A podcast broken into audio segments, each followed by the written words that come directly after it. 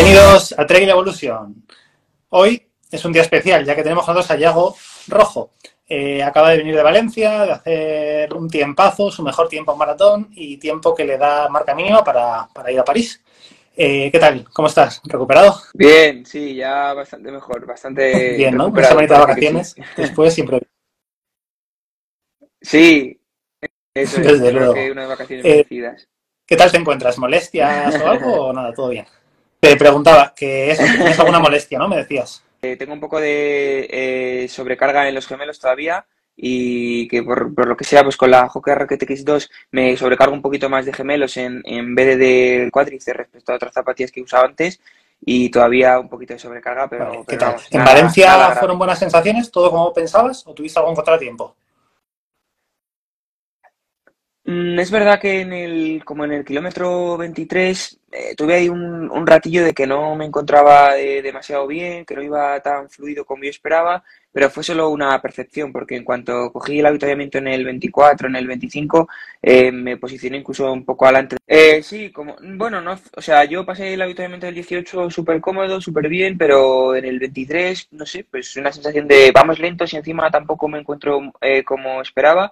Pero lo que te digo, que me duró un par de kilómetros porque eh, luego en el kilómetro 25-26 que se retiró la liebre, pues ya recuperé esas buenas sensaciones. Incluso hubo un buen rato que, que, que di la cara para que no se ¿La marca la es marca. más o menos lo que tenías en tu cabeza? O sea, el 207 que 47. Mm, La verdad es que, la verdad es que no, que esta vez no me lo esperaba porque no había tenido unas sensaciones tan espectaculares como otras veces y creía que en un día bueno pues iba a estar muy al límite en un 285, un 2810, que sacándolo de la competición pues venga, sí, intento hacer un 2807, algo así, pero no esperaba estar en 27 y encontrarme, Sí, encontrarme al final también sobre Valencia todo. ayudó, ¿no? Porque era alucinante la cantidad de gente que había. Yo la corrí, no te vi porque yo iba a otro ritmo, pero era alucinante.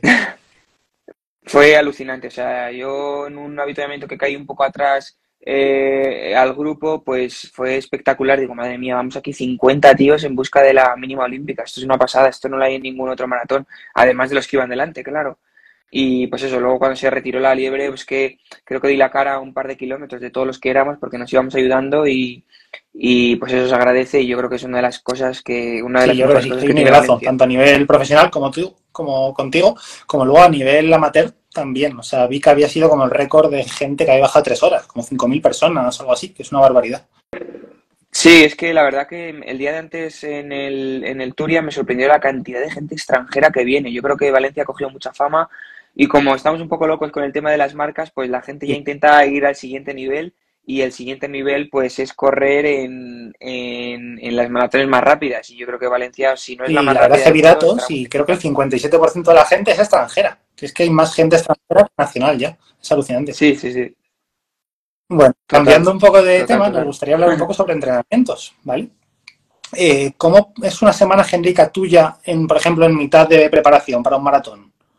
Pues en mitad de preparación, Venga, te vale. puedo decir una de máxima carga si quieres. Eh, pues el lunes por la mañana hago 20 kilómetros y gimnasio, por la tarde hago 8 kilómetros muy suaves, tranquilos. El martes por la mañana a lo mejor hago pues el calentamiento, 3 por 7000 y por la tarde 15 kilómetros de rodar. El miércoles 20 kilómetros, por la tarde descanso. El jueves por la mañana a lo mejor pues 20 de 1000 y por la tarde 15 de rodar. El viernes vuelvo a hacer 20 kilómetros. El sábado a lo mejor hago pues 5 por 3000 recuperando un 500 a un ritmo vivo sobre 320. Y el domingo pues una tirada de 30 pero a un ritmo que para mí más o menos es tranquilo, Madre 330, mía. Sí, sí. 335. Unos 215, es máxima Vale, y carga, luego, 215, 220. Eh, ¿Siempre metes series largas o de vez en cuando metes también series cortas?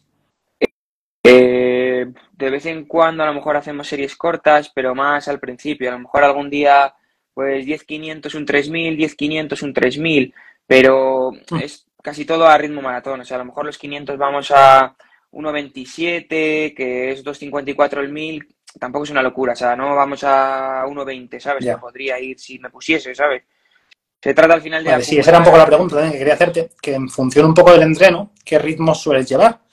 O sea, cuando haces tirada cuando haces... Pues, si por ejemplo hago los 3 de 7000, que el primero lo empiezo a ritmo maratón más o menos, y si el entrenamiento va bien, pues el segundo suele salir un par de un kilómetro, un segundo por kilómetro más rápido, y el último, pues a lo mejor un par de segundos o tres eh, por kilómetro más rápido que el, que el primero. Y si, por ejemplo, sí que hago repeticiones de 1000, sí que voy más hacia el ritmo de media maratón. La media me suele salir, pues a lo mejor de los 20 de 1000, 256, 255, en torno ¿De cuántas semanas es tu preparación exclusiva maratón? Lo que es máximo volumen, 12, pero previamente pues hacemos un trabajo en altitud, sobre todo de trabajo de volumen de, de consumo de oxígeno máximo, es decir, pues eh, series muy rápidas, cortas, para mejorar un poco la velocidad y que luego a la hora de correr lento, pues vayas más fluido. ¿Eso lo haces que en el CAR de Sierra Nevada o...? sí, eso es. Entonces la preparación puede decirse que a lo mejor pues son unas eh, 17, 18 semanas, ¿no? A lo mejor una de introducción, tres semanas en el CAR, dos de bajada y luego ya empiezan las 12 de, de máxima. De Durante esas 12, eh, ¿llegas a algún pico o más o menos son bastante estables en carga?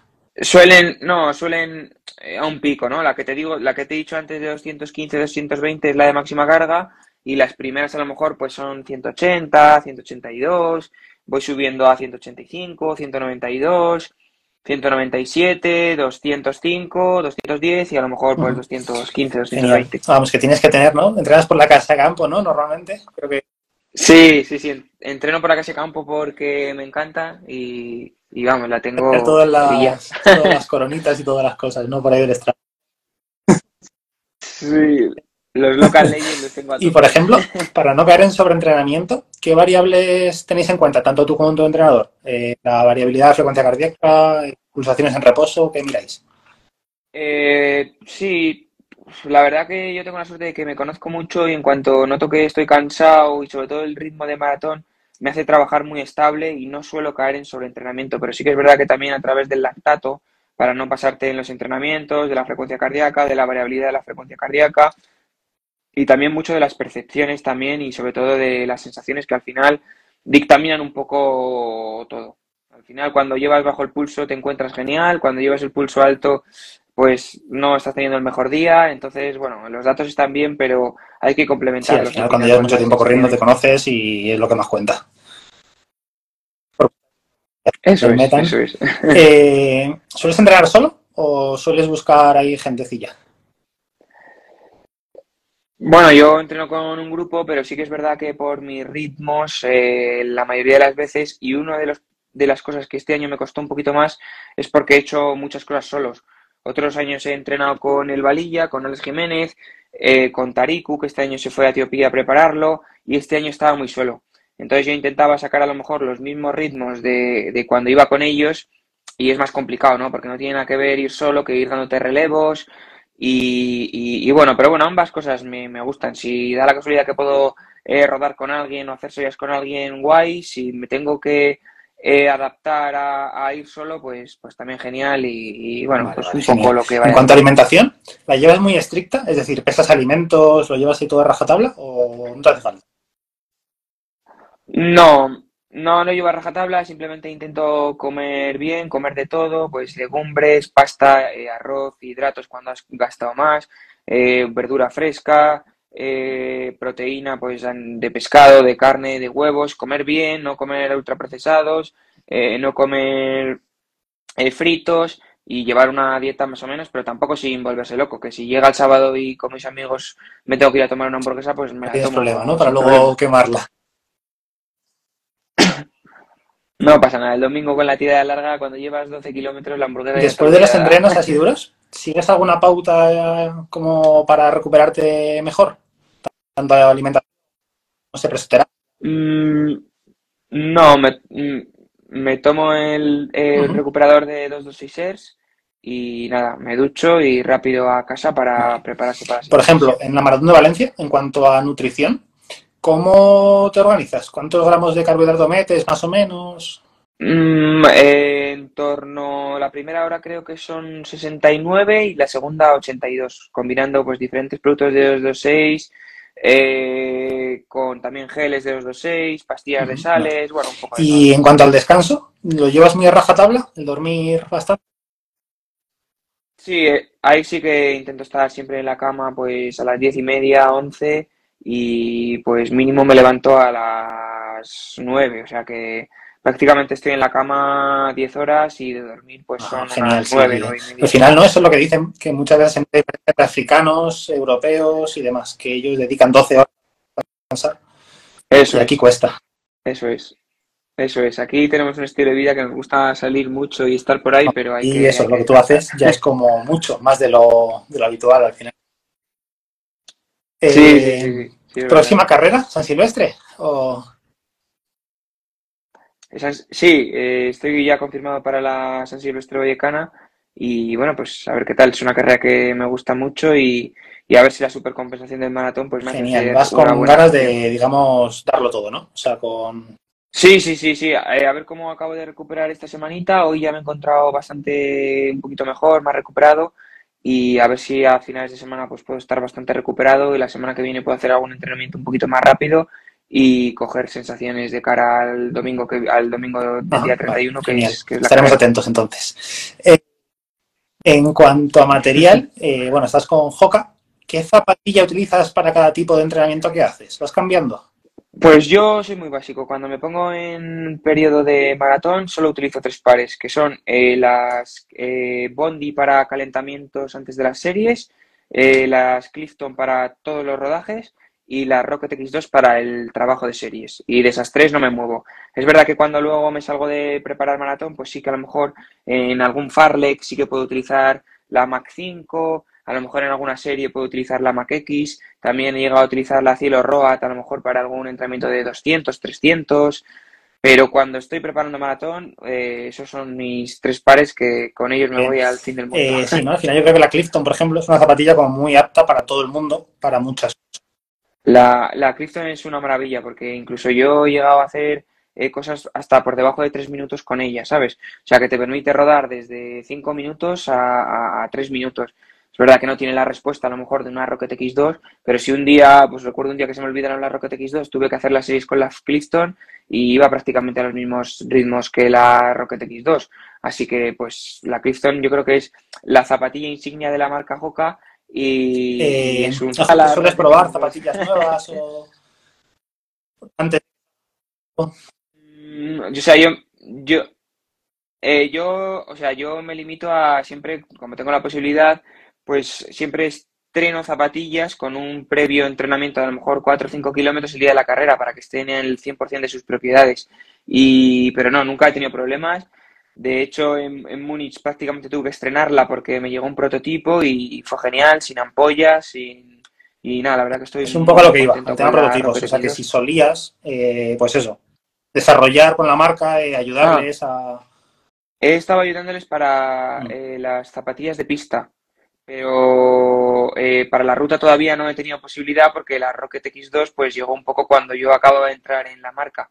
Entiendo que de cara al futuro pues seguramente sí que cuenten conmigo para ayudarles a desarrollar, pero sí que estuve con ellos eh, preparando las zapatillas de pista y la verdad que, que- que me gustó bastante pues tener Sí, esa suerte eso significa también que la marca confía mucho en ti, yo creo.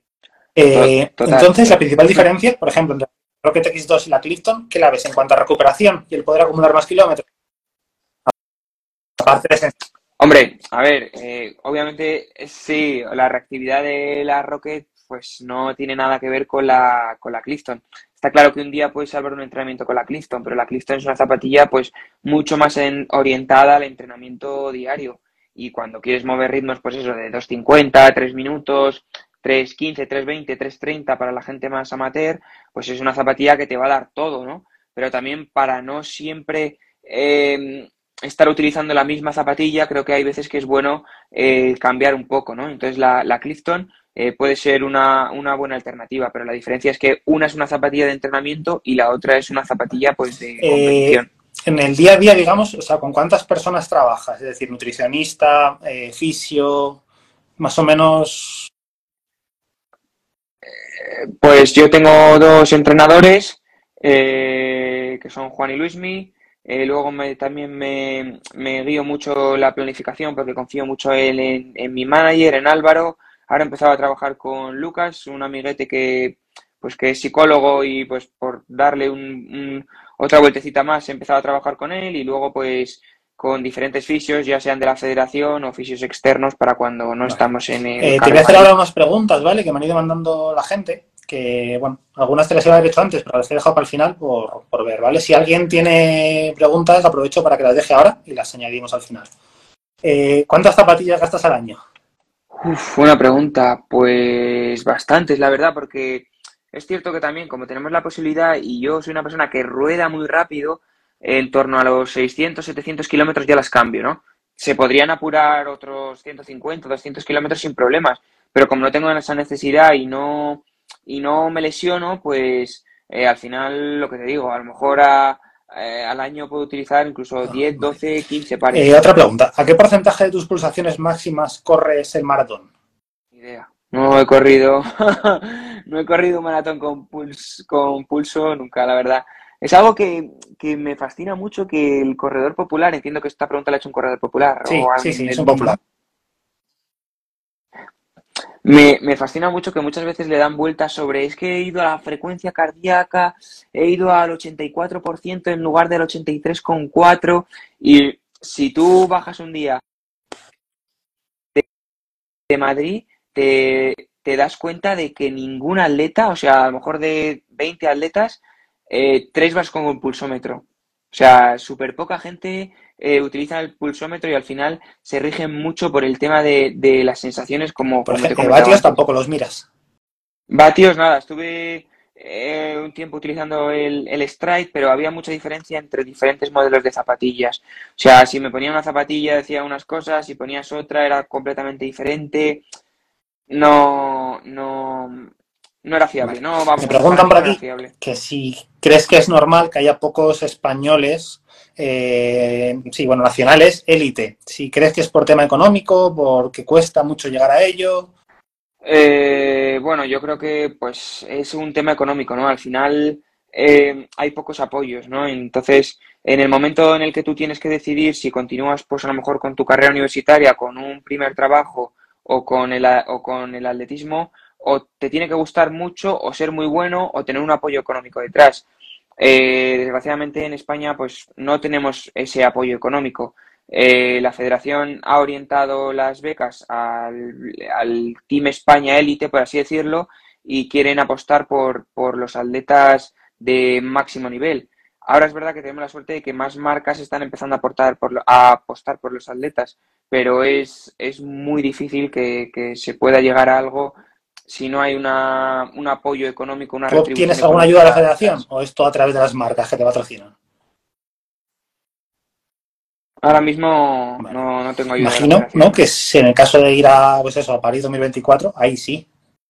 Sí, en caso de correr en París 2024 y si hago un resultado eh, decente, creo que ya empezaría a tener beca. Yo tuve beca en, en, en Múnich porque quedé el decimoquinto de, de Europa y hace un par de meses pues me caducó, no pude renovarla, no tuve la opción porque me rompí el sacro y ahora mismo pues, pues estoy sin beca y si puedo correr los Juegos Olímpicos pues intenté, intentaré hacer una buena actuación para... Ojalá, ojalá sea así.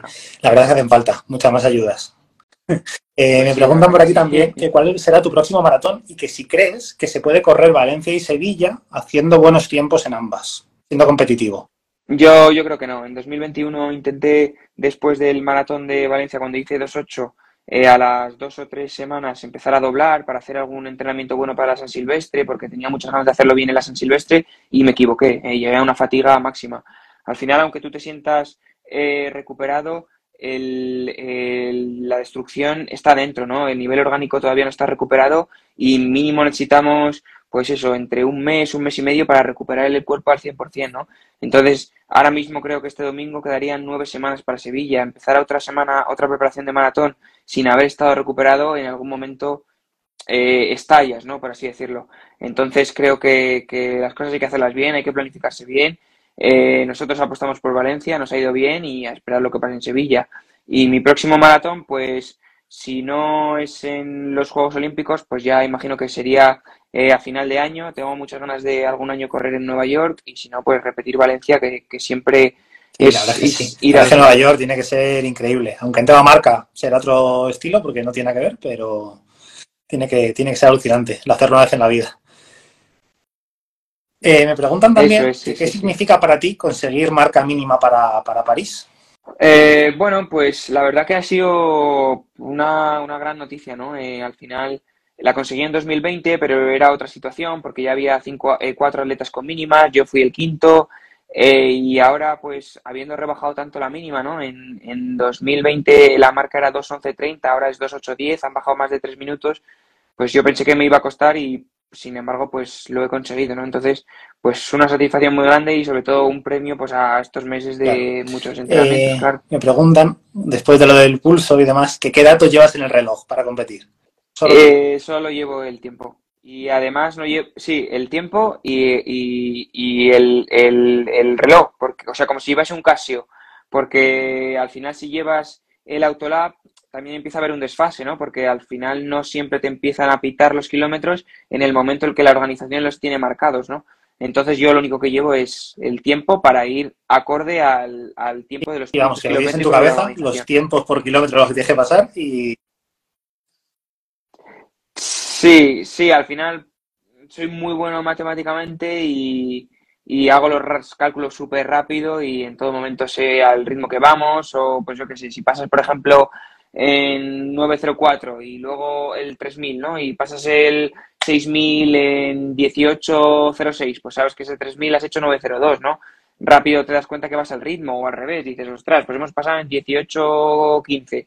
Este, este 3000 hemos hecho 911, voy un poco más lento del ritmo objetivo enseguida es bueno tener también a la cabeza entretenida si no vas Y eso te iba a preguntar, a mí me pasa, ¿eh? O sea, yo en otros números, pero también digo, voy sumando como mis tiempos y voy haciendo cálculos como para distraerme durante el maratón. ¿Qué más técnicas o trucos sueles usar así para no pensar demasiado en correr? La, la, verdad que es una pregunta que me hacen mucho y que no sabría contestar. O sea, si tú ahora me preguntas, ¿qué pensaste hace dos semanas en Valencia? Te digo, pues es que no lo sé. O sea, a lo mejor me acuerdo de, de algún pensamiento que tuve en carrera, pues lo que te he contado, ¿no? En el 23 no voy tan bien, en el... Pero yo es que creo que vamos ahí metidos en un punto de concentración tan metido en el ritmo, tan... Pues centrado a lo mejor, de, venga, desde el kilómetro 1 al kilómetro 5 me centro en el primer avituallamiento, del 5 al 10 ya voy pensando en el segundo avituallamiento, voy mirando el ritmo, que al final es que no, no te ni a pensar. Bien, bien. Eh, me preguntan también que qué estudios tienes, o sea, antes de, digamos, dedicarte de pleno a correr, ¿qué hacías? Eh, yo estudié ingeniería mecánica y estoy a falta de, del trabajo de fin de grado. Y pues eso, al final, como mi vida atlética pues me ha ido bien, solo he dejando, he ido dejando un poco más apartado, pero mi idea es este año eh, terminar el soporte. Este año entonces te pones ya con el fin de grado, ¿no? Vale. Sí. Preguntan también, ya para ir acabando, eh, ¿qué, ¿te acuerdas más o menos cómo ha sido tu progresión de tiempos, ¿vale? Desde que tienes como 20 años. O sea, pues con 20 años te corrías y más o menos qué tiempo y cómo ha sido ahí escalando. Pues con 20 años quedé subcampeón de España de pista cubierta de 1500 con 349.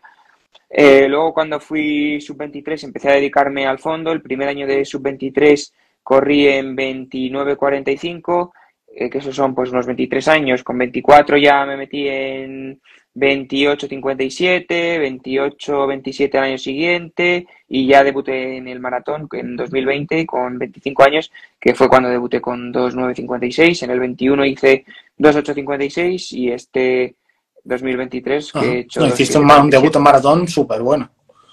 Sí, la verdad que esa, esa preparación se dio todo súper bien, cada entrenamiento era mejor que el anterior, súper buenas sensaciones y fue un debut que, que para nada esperaba, pero que... que ¿Qué consejos darías a alguien, pues eso, con 15, quiere dedicarse al atletismo? ¿Cómo le animarías a esto? Eh, ¿Cómo lo ves? Yo sí que le animaría, la verdad, porque he vivido cosas tan bonitas y me gusta tanto el deporte que, que animaría a cualquiera que lo hiciese, pero también entiendo que hay veces que la gente se intenta enfuscar en hacer este deporte y lo principal que tienes que hacer en este deporte es disfrutar. En el momento que no disfrutes, eh, tienes que dejarlo porque al final acaba siendo un suplicio para ti, ¿no? Entonces, pues sobre todo los chavales que tienen 15, 18 años, que se encarguen de, de, disfrutar y que poco a poco, pues si realmente les gusta, les irá saliendo todo rodado y acabarán consiguiendo todos los objetivos que se, eh, Ya para ir acabando. Ahora mismo, tu entrenamiento, que ya, digamos, para San Silvestre, ¿estás haciendo algo específico o simplemente? Bueno, estoy yendo mucho por, por sensaciones. Eh, eh, ya te digo, al final mis entrenadores me marcan unas cosas, pero al final el que está dentro del cuerpo eres tú, ¿no? Vienes de correr un maratón y ahora tenemos un poco de libertad. O sea, me pueden proponer una cosa, pero al final yo, pues si me encuentro un poco más cansado, oye, voy a hacer un poquito menos, oye, venga, que voy bien, voy a hacer un poquito más. Y al final, pues eso, es ir recuperando sensaciones, que el cuerpo vuelva a su sitio, que, que todo vuelva a la normalidad y a ver si la semana que viene pues puedo hacer algún entrenamiento un poquito más fuerte de cara eh, Creo que la última. Eh, ¿Qué corredores son tus referentes o en cuál estás fijado más a lo largo de tu carrera? Eh, sobre todo Jesús España. Yo tuve la suerte de los últimos dos años de su carrera deportiva entrenar con él y la verdad que, que, aprendí muchísimo y es el que me enseñó pues todo el estilo de vida de hay que comer bien, hay que alimentarse, hay que dormir mucho, hay que entrenar con calma y sin duda pues ya era para mí un referente y poder eh, entrenar los últimos años con él y aprender todo este tipo de cosas ¿De los actuales? me ayudó mucho. quién dirías? De los actuales. Hombre, a mí me, me, gusta mucho Javi Guerra, ¿no? Porque me veo muy, muy, muy parecido a él, ¿no? Al final es un atleta que por abajo le cuesta correr y sin embargo en maratón pues ha hecho actuaciones muy, muy, muy buenas. Eh, para mí yo creo que ahora mismo es, es el perfil que... Como madrileño, imagino que te gustaría algún día correr Madrid. Sí, sí, por supuesto. Que por supuesto que es otra de las cosas que, me gustaría, como hizo él precisamente, que corrió Madrid en, en 2.10. Sí que es verdad que algún año me, me gustaría intentar correr Madrid y intentar pelear por, por un buen puesto. Bueno, Yago, pues nada, ha sido un placer. Eh, creo que ha resuelto todas las dudas que teníamos, tanto nosotros como, como, tus seguidores y los nuestros. Y nada, que nos veremos, pues no sé, algún día corriendo, en alguna carrera o por aquí. Seguro que en el trail no. Vale, sí, nosotros, bueno, hacemos un poco de todo, ¿eh? Somos de trail, pero pues, por Valencia, ah, bueno, bueno. Eh, todos los años metemos algo de, algo de asfalto. Vale, pues nada, eh, un placer. Un placer. Hasta luego.